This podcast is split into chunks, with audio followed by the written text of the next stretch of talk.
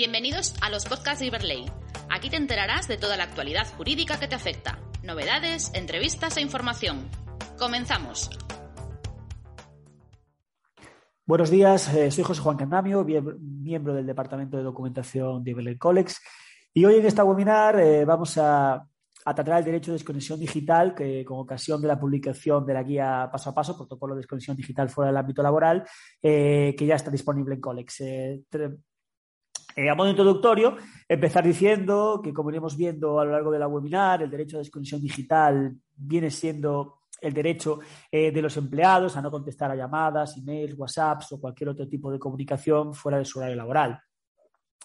Lo que en principio parece aplicar la lógica, es decir, eh, lo que supone realmente el respeto al tiempo de descanso, los permisos, las vacaciones o el ejercicio de la corresponsabilidad, o, además de, la intimidad personal y laboral de los trabajadores, eh, está siendo uno de los grandes puntos olvidados tanto en la negociación colectiva eh, como dentro de los distintos protocolos que realmente sí están impulsando las organizaciones.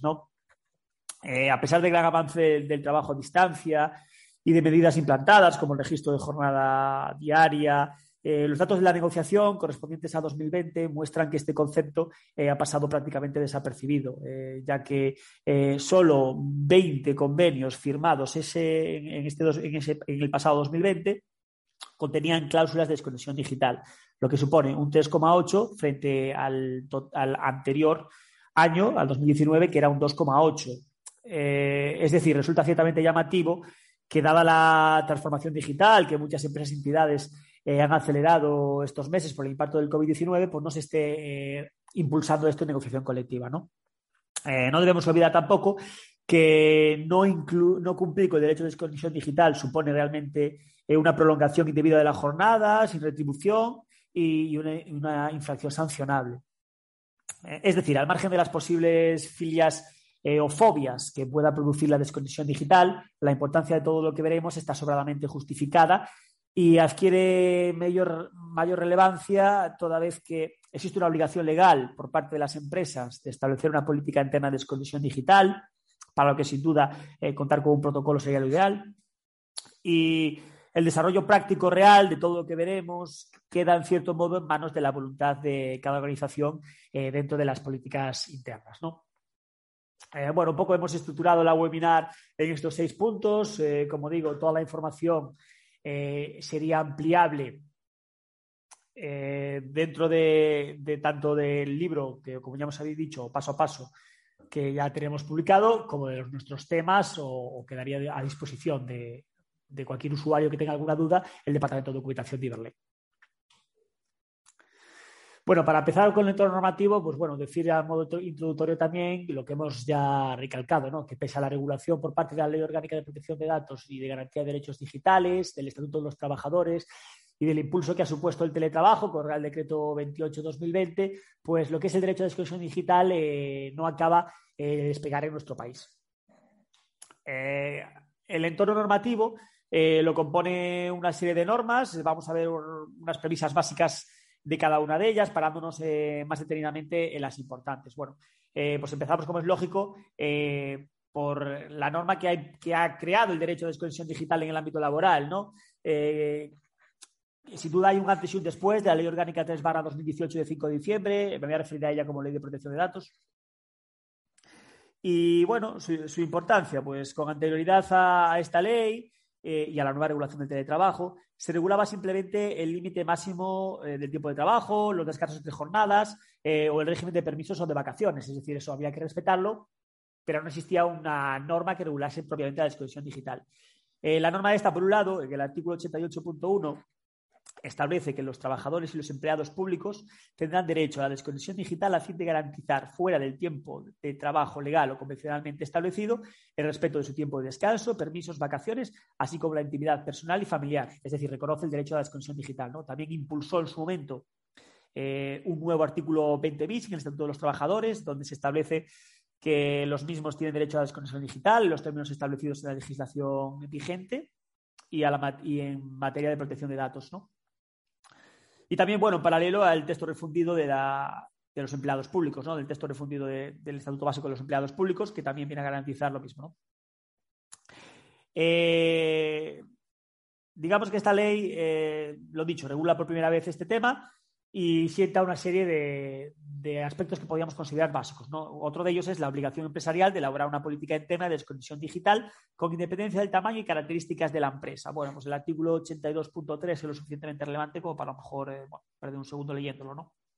El empleador, y aquí matizo esto, previa audiencia de los representantes de los trabajadores, elaborará una política interna dirigida a trabajadores, incluidos los que ocupen puestos directivos. También esto es importante porque muchas veces pues, los convenios colectivos eh, dejan fuera eh, a, esta, a, esta, categoría de trabajadores, pero en este caso pues, eh, se hace referencia a ellos en la que se definirán las modalidades de ejercicio del derecho de desconexión y las acciones de formación y sensibilización del personal sobre el uso razonable de las herramientas tecnológicas que evite el riesgo de fatiga informática.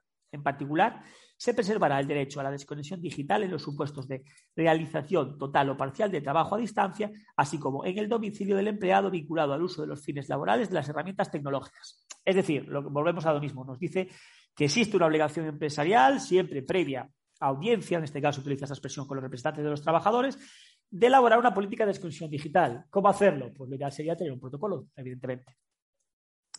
Es decir, la imposición de una obligación empresarial, previa audiencia de los representantes de los, trabajadores, eh, supone esa necesidad ¿no? Eh, de modalizar el ejercicio de los derechos de conexión, de establecer acciones de formación sobre el uso de los medios tecnológicos, y en particular, eh, se presta especial atención al derecho a la desconexión digital en los supuestos de realización de trabajo total o parcial a, distancia. Es decir, aquí la norma, que es ya anterior a la regulación actual de trabajo a distancia, ya nos deja entrever que hay va a haber un régimen especial eh, para, el trabajo a distancia o teletrabajo. ¿no? Luego, el derecho a la intimidad y el uso de dispositivos digitales en el ámbito laboral. Bueno, pues en este caso se, se, reconoce expresamente el derecho de los trabajadores a proteger su intimidad con respecto al uso de los dispositivos digitales que se ponen a disposición por parte de la empresa. Eh, la empresa está obligada al diseño y implantación de criterios de utilización que respondan a los principios básicos de protección de datos, así como de los usos sociales y el resto de la normativa en materia laboral con la participación de los representantes de los trabajadores. Es decir, nuevamente vemos la importancia de tener, si no un protocolo de desconexión digital, un protocolo eh, para la utilización de, los, de los smartphones, de, los, de las tablets, de los ordenadores que ponemos a disposición de los trabajadores. Eh, de hecho, para que la empresa pueda acceder a, los dispositivos electrónicos facilitados, es decir, para que se pueda utilizar con fines eh, disciplinarios cualquier información o, utilización incorrecta, deberá especificarse concretamente. En caso contrario, estaríamos ante una violación de la intimidad eh, o del tiempo de descanso de los trabajadores. Perdón, he pasado. derecho a la intimidad frente al uso de dispositivos de vigilancia y de grabación en el sonido del lugar de trabajo, pues también eh, lo mismo, el artículo 89 de la Ley de Protección eh, de Datos eh, hace referencia también a que la empresa podrá tratar la información recogida a través de sistemas de, videovigilancia con fines disciplinarios o de control de la actividad cuando se haya informado de forma expresa, clara y concisa. En este caso, en lo que se refiere a la videovigilancia, utiliza esa expresión, una, utiliza, una información expresa, clara y concisa. Eh, luego también se prohíbe la, dentro de este punto se prohíbe la instalación de sistemas de grabación eh, de sonido y, de vigilancia en lugares destinados al descanso o esparcimiento de los trabajadores o empleados públicos, ¿no? Es decir, en vestuarios, aseos, comedores y, análogos. Eh, como excepción a esto, la, norma habla de, que en caso de que se detecte la comisión de un, de un, acto ilícito por parte de la persona trabajadora, es decir, cuando existe información de que hay eh, un, incumplimiento concreto, eh, sí se permitiría pues, eh, pues no, avisar, digamos. Bueno, es, un artículo que, se regula en el, en el 22.4 de la ley y es interesante también tenerlo en cuenta. luego, el derecho a la intimidad ante la utilización de sistemas de, geolocalización en el ámbito laboral, que aunque, bueno, en cierto modo no es directamente imputable a lo mejor a, la desconexión digital, sí es interesante también, porque, bueno, siempre del marco legal y con los límites eh, ingredientes al mismo, también previo aviso expreso, claro e inequívoco, la empresa podré, eh, la ley permite que la empresa eh, trate los datos obtenidos a través del sistema de, geolocalización. Eso también tiene su expresión en el artículo 20.3 del Estatuto de los Trabajadores. Igualmente, deberá informarse acerca del posible ejercicio de los derechos de acceso, rectificación, limitación y tratamiento y supresión de los datos de protección, es decir, los derechos ARCO. ¿no? Y luego, pues también se hace una referencia eh, a los derechos digitales en la negociación colectiva, en el artículo 91. Eh, realmente dice que Los convenios colectivos podrán establecer garantías adicionales a los derechos y libertades relacionados con el tratamiento de los datos personales de los trabajadores y la salvaguarda de los derechos digitales en el ámbito laboral.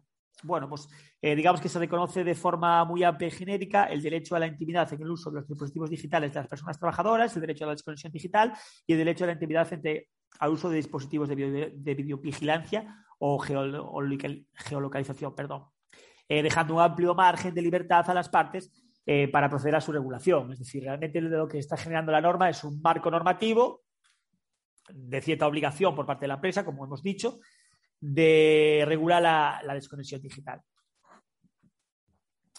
Eh, bueno, otro punto importante a la hora de hablar del entorno normativo de la desconexión digital, pues es evidentemente el artículo 18 del, del Decreto Ley 28-2020 de trabajo a distancia, ¿no? Eh, esta norma eh, viene a reforzar el, que, el artículo 88 que ya hemos visto de la LOPD en el derecho a desconexión digital y en los supuestos de trabajo a distancia. Eh, por un lado, establece que la empresa no podrá exigir la instalación de programas en dispositivos propiedad de la persona trabajadora ni la utilización de estos dispositivos en el desarrollo de trabajo a distancia y deberá elaborar nuevamente una política que regula la desconexión digital. Nuevamente, la norma nos habla de la necesidad de una política de desconexión digital. Recordamos, y luego el artículo 18 eh, pues regula propiamente el derecho a la desconexión digital. ¿no? Eh, bueno, viene a decir que la empresa podrá poner en marcha eh, las medidas que estime más oportunas de vigilancia y control para verificar el cumplimiento por las personas trabajadoras de sus obligaciones y deberes laborales, incluida la utilización de medios telemáticos, guardando en su adopción y aplicación la consideración debida de su dignidad y deberá establecer criterios de utilización de los dispositivos digitales, respetando en todo caso los estándares mínimos de protección de la intimidad de sus empleados. Bueno, volvemos a decir lo mismo, ¿no? La norma eh, reitera siempre lo mismo. Eh, en este caso, eh, podemos decir que el Real Decreto 28-2020, a pesar de no introducir ninguna novedad en lo que se entiende por desconexión digital, esta regulación adquiere pues, gran relevancia tanto por su contexto, tanto como por, bueno, tanto como por lo que he indicado en lo referente a, bueno, a, la necesidad de hacer una política de desconexión digital, ¿no? que he reiterado tantas veces y bueno, recalcarlo sobre todo en relación a estas dos normas. Eh, bueno, eh, luego está claro que eh, el impulso del registro horario, que se hizo, como, como recordarán, en vía Real Decreto Ley 8-2019, eh, bueno, al fin y al cabo, lo que supone el registro horario es la forma de, demostrar que existe una desconexión digital, ¿no?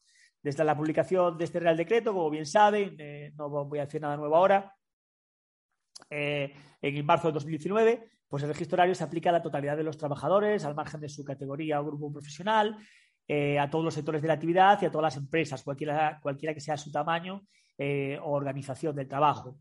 Eh, siempre y cuando estén incluidas en el ámbito de aplicación del, artículo 1 de Estatuto de los Trabajadores. ¿no? Eh, bueno, pues las empresas están obligadas al registro diario de la jornada, también respecto a los trabajadores móviles, comerciales, temporales, como hemos visto, trabajadores a distancia, o cualquier otras situaciones en las que la prestación laboral no se, no se desenvuelva total o parcialmente en el centro de trabajo. Es decir, a pesar de que no haya una presencia física en el centro de trabajo, el registro horario es necesario. Eh, bueno, pues eh, un poco por, añadir un poco de información sobre, sobre el registro horario, establecer que las únicas peculiaridades o excepciones eh, son las relaciones laborales de carácter especial, trabajadores que cuenten con un régimen específico particular en materia de registro horario, como es el caso de, bueno, de los trabajadores con contrato activo parcial que tienen su regulación específica al margen de la necesidad propia de registro. Y bueno, las jornadas especiales de trabajo reguladas en el Real Decreto 1561 barra 1995 sobre todo tener en cuenta pues, algo lógico, ¿no? que la necesidad de un registro horario claro y fiable, y también consensuado con la representación legal de los trabajadores, es la base de la desconexión digital. Cuando eh, un inspector de trabajo llega a nuestra empresa y primero, pues eh, evidentemente solicitará eh, cualquier constancia de que tenemos, de que cumplimos con esa necesidad de regulación de desconexión digital, y luego cómo verá si la estamos aplicando correctamente, evidentemente a través del registro horario. Eh, luego, bueno, pues trata también breve, muy brevemente eh, la desconexión digital dentro de la prevención de riesgos laborales, ¿no? que podríamos eh, decir se regula en el artículo 14 a 16 de la Ley de Prevención de Riesgos Laborales y que reconoce el propio Estatuto de los Trabajadores en el artículo 36.5.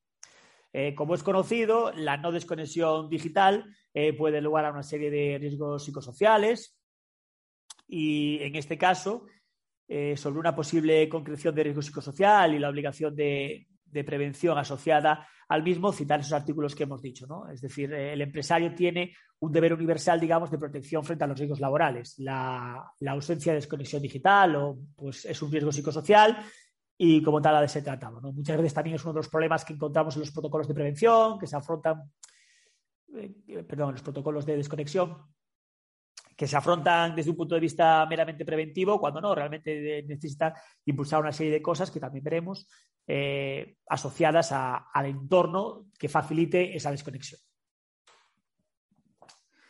Eh, bueno, pues ya terminando con este entorno normativo, hace referencia a, los convenios colectivos, donde se podrá establecer eh, los medios y medidas adecuadas para garantizar el ejercicio efectivo de la desconexión digital en el trabajo a distancia y la organización adecuada de la jornada laboral. Evidentemente, el convenio colectivo es el que es la base de todo y necesita eh, como digo, pues una regulación. ¿no? los convenios colectivos a día de hoy, como te decía también a modo introductorio, no están regulando estos aspectos, pero bueno, en principio creo que es una cosa que va a ir en aumento y que poco a poco iremos viendo cómo en los propios convenios regulan unos mínimos que luego eh, serán los que impulsen el protocolo, en cierto modo.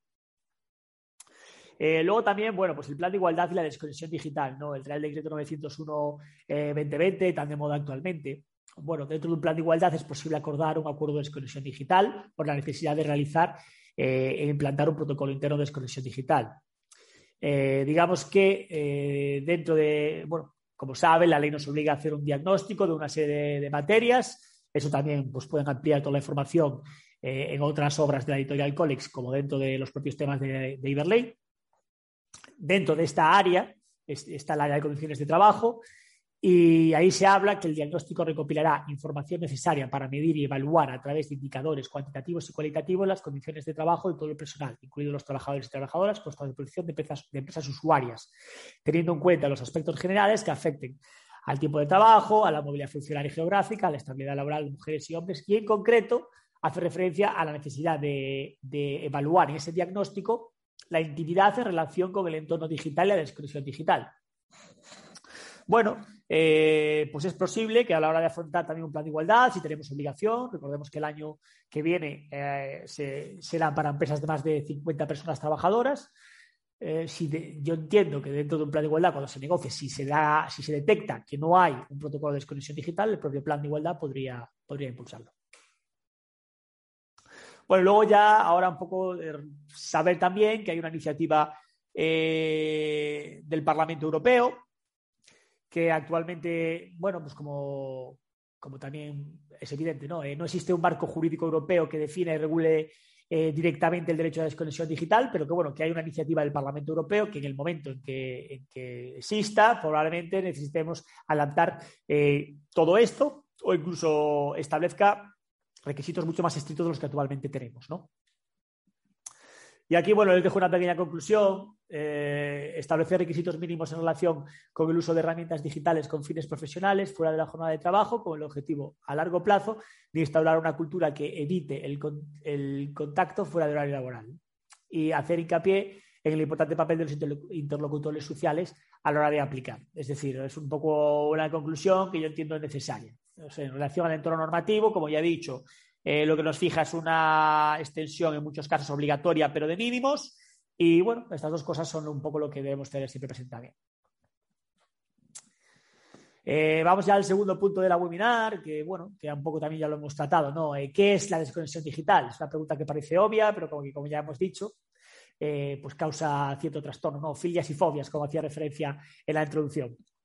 no es otra cosa que la limitación del uso de las tecnologías de la comunicación fuera del tiempo de trabajo, a fin de garantizar el respeto del tiempo de descanso, permisos, vacaciones o bajas de enfermedad. Bueno, también se podría hacer referencia aquí, como hacíamos al principio, a, la corresponsabilidad, ¿no?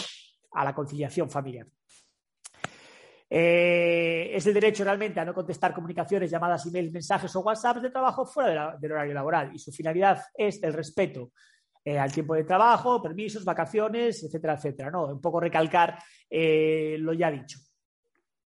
Eh, ante la ausencia de una especificación normativa concreta de los límites para la desconexión, de cuándo y cómo eh, aplicarla, digamos, eh, necesitamos acudir a la negociación colectiva en primer modo, a los convenios colectivos, a ver qué es lo que dicen y cómo regulan esto, y luego pues a un pacto de empresa y representante de los trabajadores, donde entraría ahí el, protocolo de desconexión digital.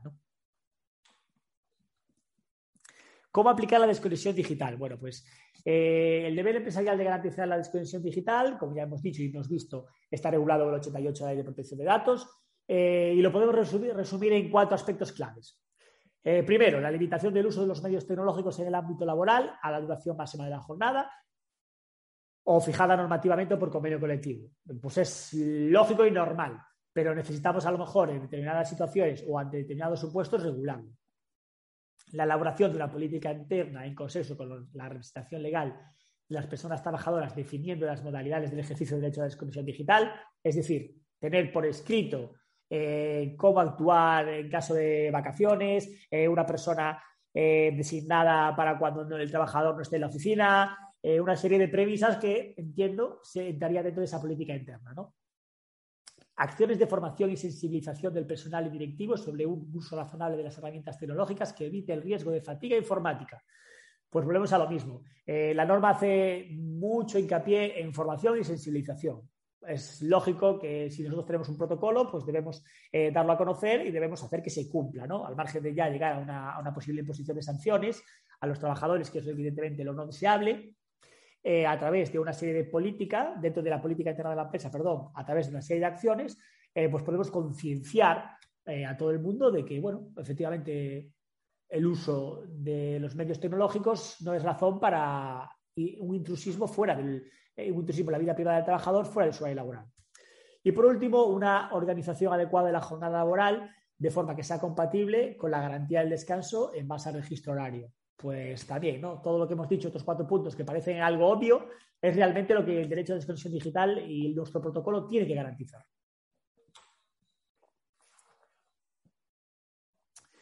Eh, bueno, eh, dentro del protocolo de desconexión digital podemos estandarizar que no existe una regulación específica para los protocolos.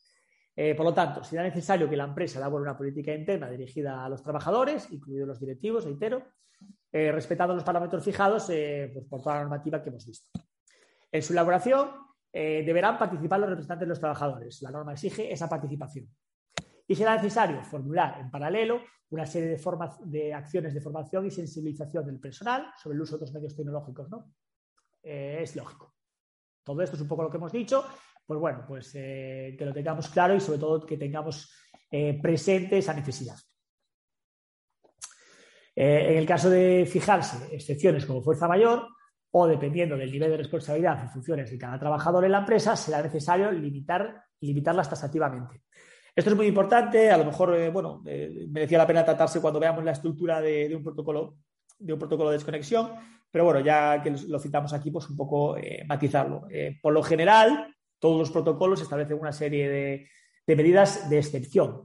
Evidentemente, es lógico y normal, eh, los trabajadores pues tienen periodos en los que a lo mejor tienen que estar de guardia, existe a lo mejor un trabajador con cierta responsabilidad que no puede estar completamente desconectado de la empresa. bueno, lo ideal, y es como así se hace, eh, es que se establezcan una serie de situaciones de fuerza mayor en las que sí es necesario, eh, es decir, la empresa sí podría accionar o llamar al trabajador o podría mandarle email si necesitaría que, que, se contestaran. Bueno, por lo general se, asocian a casos de emergencia. ¿no? Y luego se da un documento vivo, objeto de revisión ante novedades legislativas o incidencias detectadas. Pues como es lógico, ¿no? Eh, ya no solo al margen que hemos visto de una posible futura eh, directiva que regule todo este tema de desconexión digital, sino el propio convenio colectivo puede ser actualizado poniendo nuevas exigencias. Eh, se puede detectar que en un determinado momento pues, no se está cumpliendo con, una expectativa o que cumpliendo el protocolo de desconexión digital se queda una serie de servicios eh, fuera de uso. bueno, pues en este caso tiene que ser un documento vivo. Entramos ahora ya a lo que sería eh, la estructura del protocolo de desconexión digital, de todo este punto 4, eh, ¿no? Bueno, pues aquí hemos de tener siempre presente el artículo 88, que he reiterado ya en múltiples ocasiones. Y en segundo lugar, es interesante recalcar eh, que implementar un protocolo de desconexión digital manifiesta un compromiso corporativo con adaptarse a la transformación tecnológica y su, y su responsabilidad con el bienestar, el descanso, la intimidad de las vidas privadas de la plantilla, etcétera, etcétera. ¿no? El objeto del protocolo es la, la implantación en toda la plantilla de un instrumento efectivo de mejora del clima laboral, eh, que optimice las capacidades de los colaboradores, eh, de mejora de la conciliación, eh, bueno, de, aumento incluso de la productividad, hablan, hablan los estudios, ¿no? por lo general, esto, bueno, aquí hablar de una estructura del protocolo es un poco aventurarse, ¿no? No existe una estructura de un protocolo de exclusión digital concreta. esto es un poco sacado de la experiencia de, bueno, y del análisis de, muchos protocolos que, que, están ya eh, aplicándose, ¿no? Y a los que podemos tener acceso, evidentemente. Entonces, bueno, un principio, eh, un punto que suele, digamos que la estructura que se suele establecer, pues es eh, en un primer momento hacer referencia al ámbito de aplicación y vigencia del protocolo, como es lógico, ya hemos dicho que se aplicará a toda la empresa y la vigencia, pues la que se pacte, ¿no? Una negociación, siguiendo lo establecido que ya hemos visto, luego, el reconocimiento del derecho de desconexión digital y las buenas prácticas en desconexión digital, pues en este caso eh, lo que hará nuestro protocolo será especificaciones sobre las comunicaciones realizadas fuera de jornada laboral, especificaciones sobre vacaciones y de descanso, eh, una muy, muy buena bajo mi punto de vista y que, creo que se está repitiendo bastante, que también probablemente muchas empresas la utilicen, a pesar de no contar con un protocolo de desconexión digital, es que cuando el trabajador está de vacaciones, pues eh, se envía automáticamente un email indicando estoy de vacaciones del periodo X al periodo X y está encargado eh, de llevar a, cabo eh, las situaciones que me correspondían a mí en el ámbito laboral esta otra persona. Simplemente eso, eh, pues es una herramienta estupenda y que hace ver por parte a, los por parte de las personas que se ve, a las que ese email pretende accionar, que está en un periodo vacacional y que hay otra persona encargada. ¿no? Luego las convocatorias de reuniones. Eh, la convocatoria de reunión también es un tema que, bueno, que se está haciendo bastante referencia en los protocolos de este tipo, indicando pues eh, la lógica también, ¿no? Que se establezca eh, un horario dentro de la reunión, dentro de la, que se establezca el horario de la reunión dentro del horario laboral, valga la redundancia, que parece lógico, pero bueno, muchas veces se pueden hacer convocatorias de reuniones que se pueden alargar y bueno, pues eso iría en contra del derecho de expresión digital, evidentemente, ¿no? Y más ahora, cuando se ha puesto de moda pues aplicaciones como Zoom, como Teams, que permiten pues esa, esa convocatoria virtual de reuniones, ¿no? Y luego cursos informativos y de sensibilización, pues lo mismo. Por, un lado estaría eh, la formación que debemos dar a los trabajadores, que, dentro de este protocolo se podría establecer dentro también de horario laboral, y por otro lado, pues esos cursos de sensibilización a, todo esto, ¿no? A, saber que podemos, evidentemente, yo creo que podemos enviar emails fuera de nuestra jornada laboral, pero que eh, está en el derecho del trabajador de contestar cuando eh, empiece su jornada laboral. Eh, también, bueno, la conveniencia de que las personas trabajadoras no hagan uso de los equipos y herramientas fuera de jornada laboral. Evidentemente podemos poner, instaurar un sistema drástico en el que pues, se caiga la red eh, la intranet de la empresa a una hora, por ejemplo. Pero bueno, lo ideal sería que, bueno, que, nosotros recalcáramos esa conveniencia, ¿no? Y luego especificaciones propias sobre el trabajo a distancia. Y pues lo mismo, el artículo 13 de Real Decreto Ley 28-2020 pone una serie de normas y sobre todo en, lo que se refiere al trabajo a distancia sí que tenemos que ser muy escrupulosos a la hora de definir todo este tipo de cosas. Y lo que hacíamos referencia ¿no? a las excepciones que pueda haber a la aplicación de ese protocolo. Eh, bueno, volvemos a recalcar, deberá desarrollar acciones de implantación, comunicación, sensibilización e información. De nada sirve que tengamos un protocolo estupendo si la gente no lo conoce y no lo aplica. Y luego podrá fijar un canal de comunicación para denuncias, quejas, reclamaciones o sugerencias en el caso de vulneración de derecho a desconexión digital. Eh, es lo habitual que se ponga pues, un, email eh, de, un email de referencia al que se puede referir los trabajadores para esto. En este caso, bueno, pues cualquier canal de denuncias, como es lógico, debe llevar eh, lleva aparejado el derecho de identidad del trabajador. ¿no? Eh, si un trabajador denuncia una situación o hace referencia a que un superior eh, no está cumpliendo con el derecho de desconexión digital, evidentemente pues estaría protegido por ese derecho de identidad y no se podría actuar o, no podría generar represalias contra él. Y es recomendable también que fije las medidas de seguimiento y proceso de auditoría. bueno, dentro de ese ámbito de mejora continua que supone todo este tipo de, eh, de medidas, pues es, ideal, ¿no? Que pues, por lo menos establezca eh, una persona encargada a final de año de ver un poco las incidencias que ha habido y de caso de que se pueda mejorar algo, eh, pues mejorarlo. a modo de ejemplo de posibles medidas, algunas de las cuales ya he citado, pues bueno, reconocer el derecho de todos los colaboradores de empresas, incluidos eh, el personal directivo, a no responder emails, llamadas o mensajes fuera de su jornada, a desconectarse de la red cuando no se esté en hora laboral, a no conectarse a redes sociales utilizadas por la empresa como canales de comunicación interna fuera de jornada laboral. Es decir, se trata de configurar realmente un plan de desconexión digital en la empresa, siendo recomendable pues como hemos dicho, dar audiencia previa a la presentación real de los trabajadores si la hubiese, incluir a los directivos de la empresa, eh, definir, modalidades concretas del ejercicio, del ejercicio del derecho a desconexión digital y sobre todo, pues eh, hacer hincapié, pues eh, siempre recomendable, ¿no? Ya que hacemos una medida que realmente esto cuesta dinero a las empresas, porque, bueno, cualquier medida que se impulsa necesita, evidentemente, de un presupuesto, ¿no? Pues que se haga hincapié en potenciar el derecho a la conciliación de la vida personal y familiar. Eh, bueno, posibles sanciones. Eh, evidentemente, eh, como hemos dicho, bueno, es la desconexión digital es un aspecto que está pasando un poco desapercibido a día de hoy, a pesar de, que, como vemos, es una obligación. Pero bueno, realmente podrá, como ponemos aquí, podrá suponer sanción la omisión de medidas que defina las modalidades del ejercicio de derecho a la desconexión y las acciones de formación y sensibilización del personal, ¿no? Por aplicación de la ley de protección de datos. En este caso, pues entiendo que sería que, por un, que en este caso sería infracción leve eh, dentro del artículo 6.6 de la LISOS, el incumplimiento que afecta a las obligaciones meramente formales o documentales, y una infracción grave eh, en la, recogida en el artículo 7.5 de la LISOS, en caso de que haya una transgresión de las normas y límites legales eh, o pactos en materia de jornada, trabajo nocturno, horas extraordinarias, horas complementarias, descansos, vacaciones, permisos y en general en todas las que se refieren al tiempo de trabajo, ¿no? que se regula en el 12, el 23 y el 34-38 del Estatuto de los Trabajadores. Eh, la cuantía de las sanciones que iría aparejada a, estas infracciones pues depende, eh, lógicamente, de su, gravedad ¿no? y se regula en el artículo 40 de la ley. Como digo, no es, ahora, no es muy habitual que se estén ahora que se den sanciones de este tipo, pero bueno, eh, es una cosa que sí debemos tener en cuenta y que yo creo que, irá, eh, que irá en incremento. ¿no? Eh, luego, pues aquí hago una pregunta. ¿Puede la empresa mandar correos electrónicos fuera del horario laboral? ¿Las comunicaciones fuera de horario laboral se consideran una infracción grave del derecho de desconexión digital de los trabajadores? bueno, pues esto lo, pongo aquí, lo matizo porque sí hemos tenido consultas en el Departamento Laboral de Virrey sobre esto, a raíz de una serie de noticias que han salido en la que se hace hincapié en que la Inspección de Trabajo considera que el hecho de mandar un email fuera del área laboral ya supone una infracción de derecho de desconexión digital eh, sancionable. Bueno, pues recalcar que la normativa vigente establece que se considera infracción grave la vulneración de los límites de jornada del trabajo. Es decir, eh, yo creo que aquí eh, hablamos de lo que es derecho y lo que es obligación. El trabajador tiene derecho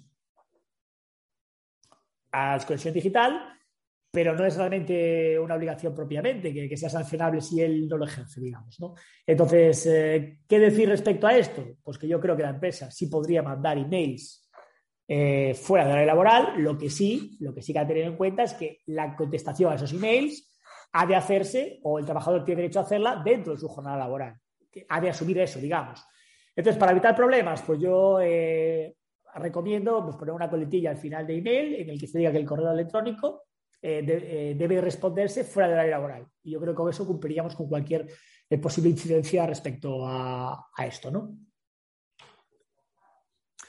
luego aquí vamos ya al punto sexto y ya final, para finalizar, donde bueno, un poco vamos a hacer referencia a algunos algún análisis de, actualidad, de sentencias y de, y de convenios o convenios que regulan la, la desconexión digital actualmente, ¿no? Que como digo, por un lado, el derecho a desconexión digital tampoco está teniendo gran relevancia a efectos de los tribunales, por lo que merece la pena, bueno, pues hacer hincapié en alguna sentencia eh, que ha salido recientemente y alguna, algún convenio colectivo donde se regula, ¿no? Entonces, bueno, aquí pongo dos fallos, seguramente haya más, y tanto en nuestra obra como en Giverley pueden consultar eh, un análisis más, más exhaustivo de muchas otras, otras normas. Yo he puesto estas dos porque son un poco más actuales y porque son interesantes, ¿no? Eh, la sentencia del Tribunal Superior de Justicia de Madrid 962-2020 responde a la pregunta si es posible el derecho de desconexión digital dentro del tiempo de trabajo. Eh, bueno, pues eh, en el caso nos encontramos con un trabajador que es un controlador aéreo al que se le ordena realizar dentro del intervalo de tres meses un curso un curso a distancia de dos horas de duración, pero sin modificar sus cuadrantes de trabajo presencial, es decir, tenía que trabajar y a la vez hacer el curso, ¿no? Eh, a pesar de ser un curso obligatorio, eh, el trabajador no lo realiza en el tiempo habilitado para ello, por lo que la empresa, eh, previa instrucción del expediente, lo sanciona por falta muy grave de desobediencia, ¿no? con tres días de empleo y sueldo. la sentencia de instancia, la de primera instancia, declara vulnerado el derecho del trabajador a su intimidad personal y familiar en base al artículo 18 de la Constitución y, bueno, pues evidentemente la vertiente de desconexión digital, ¿no? que regula el 88 de la Ley de Protección de Datos. Lo interesante de, este fallo, y como digo, pueden consultar en Iberley, eh, radica en el análisis que realiza sobre el tiempo de trabajo efectivo, concretando que el derecho a, la desconexión digital debe ser ineludiblemente preservado cuando se imponga la realización de algún tipo de trabajo a distancia o cuando se trate de que el trabajador eh, se vea obligado a utilizar en su domicilio herramientas tecnológicas. Y bueno, viene a decir que no se puede imponer a los trabajadores la obligación de conectarse remotamente con la finalidad laboral eh, desde fuera del centro de trabajo en sus tiempos de descanso. Es, un fallo interesante, como digo, no abundan los que hacen referencia al derecho de desconexión digital propiamente y bueno, de, interés. Y luego otro que, se asocia también con este, que es el, sistema de guardias eh, de localización con trabajo a distancia y desconexión digital. ¿no? Esto es un tema que, bueno, que nos toca a todos un poco más cerca y también es interesante. La sentencia del Tribunal Superior de Justicia de Madrid analiza la confrontación entre esos dos derechos, ¿no? Entre, digamos, el, derecho al descanso y el derecho a, durante la. Es decir, cómo se gradúa una guardia en la que el trabajador tiene que obligar que conectarse, ¿no? Entonces, partiendo de la definición en este caso, que de la directiva 2003-88 da del tiempo de trabajo, y en contraposición al deber de a la necesidad durante un periodo de guardia de conectarse eh, remotamente, pues se dice que el tiempo de prestación de servicios en régimen de teletrabajo que se añade sobre la jornada presencial debe ser considerado tiempo de trabajo y adicionarse al tiempo presencial para calcularse la jornada realizada. ¿no? Pues también un poco lo que es lógica, pero que bueno, que lo dice el Tribunal Superior de Justicia de Madrid tiene cierto respaldo. ¿no? Cuando un trabajador eh, está en una guardia y requiere que se conecte vía teletrabajo, pues ese tiempo de computarse dentro de su jornada ordinaria. Son dos fallos, como digo, hay muchos más, pero bueno, estos dos son recientes y, e, interesantes. Luego, pues aquí vamos a ver eh, tres casos eh, de desconexión digital regulada recientemente. ¿no? Eh, por un lado, está el convenio colectivo del sector de la banca, que como ven ha sido publicado pues nada, en marzo del 2021 y contiene dos novedades que me han parecido interesantes. ¿no? Por un lado, el derecho a la educación digital en el ámbito laboral, que bueno, ven aquí cómo, lo regula y es interesante. Y por otro lado, habla del derecho eh, ante la inteligencia artificial. Viene a decir que las nuevas herramientas basadas en algoritmos pueden aportar valor hacia una gestión más eficiente de las empresas, ofreciendo mejora en los sistemas de gestión. Sin embargo, el desarrollo creciente de las aportaciones de la tecnología requiere que una implantación cuidadosa cuando se aplica en el ámbito de las personas. Por ello, las personas trabajadoras tienen derecho a no ser objeto de decisiones basadas única y exclusivamente en variables automatizadas, salvo en aquellos supuestos previstos en la ley, así como el derecho a la no discriminación en relación a las decisiones y procesos, cuando ambas estén basadas únicamente en algoritmos, pudiendo solicitar en estos supuestos el curso, el concurso, perdón, e interpretación de las personas designadas a tal efecto por la empresa en caso de discrepancia. Bueno, pues es muy interesante esto. Eh, nos está viendo un nuevo análisis dentro de la desconexión digital, que es la, utilización de algoritmos, de inteligencia artificial. Habrá que estar atentos un poco a la proyección que va teniendo todo esto y cómo, cómo se aplica, pero bueno, es interesante. Eh, luego también dice que las empresas informarán, habla sobre el derecho a la información, ¿no? de a, la representación legal de los trabajadores sobre el uso de, esa, de esta analítica de inteligencia artificial. Eh, bueno, también luego otra empresa que, bueno, lógicamente es, referencia al sector de la, desconexión digital, pues es Telefónica y también ha regulado recientemente, en enero de este año, eh, el derecho a la desconexión digital. en este caso es un acuerdo de medidas para la desconexión digital. Y es interesante tenerlo también presente, les dejo aquí un extracto. Y hace referencia, pues eso, a esa, a esa aplicación. Simplemente, bueno, pues que, que sepa, que vean un poco una regulación vía convenio colectivo actual y por último, eh, industrias eh, de pastas alimenticias, que bueno, que regula por un lado en su jornada laboral, que se está dentro de su jornada laboral, es una regulación que se hace, se establece derecho a la desconexión digital a fin de garantizar fuera del tiempo de trabajo el respeto del tiempo de descanso eh, de los trabajadores. Bueno, pues evidentemente esto nos obligaría también a tener en cuenta ese, protocolo dentro del convenio colectivo, ¿no? Y bueno, pues sin más, hasta aquí ha llegado eh, este tema. Agradecerles su presencia, que como ya he reiterado, eh, la webinar es un poco una, una información que podríamos decir de mínimos, que espero que les resulte útil y que pueden ampliar bien en, en Iberley a través de nuestros temas o bien a través de las distintas horas eh, de Colex. muchas gracias y hasta la próxima. Gracias por haber llegado hasta aquí. Esperamos que la información te haya sido útil. Suscríbete y nos escuchamos en el próximo podcast.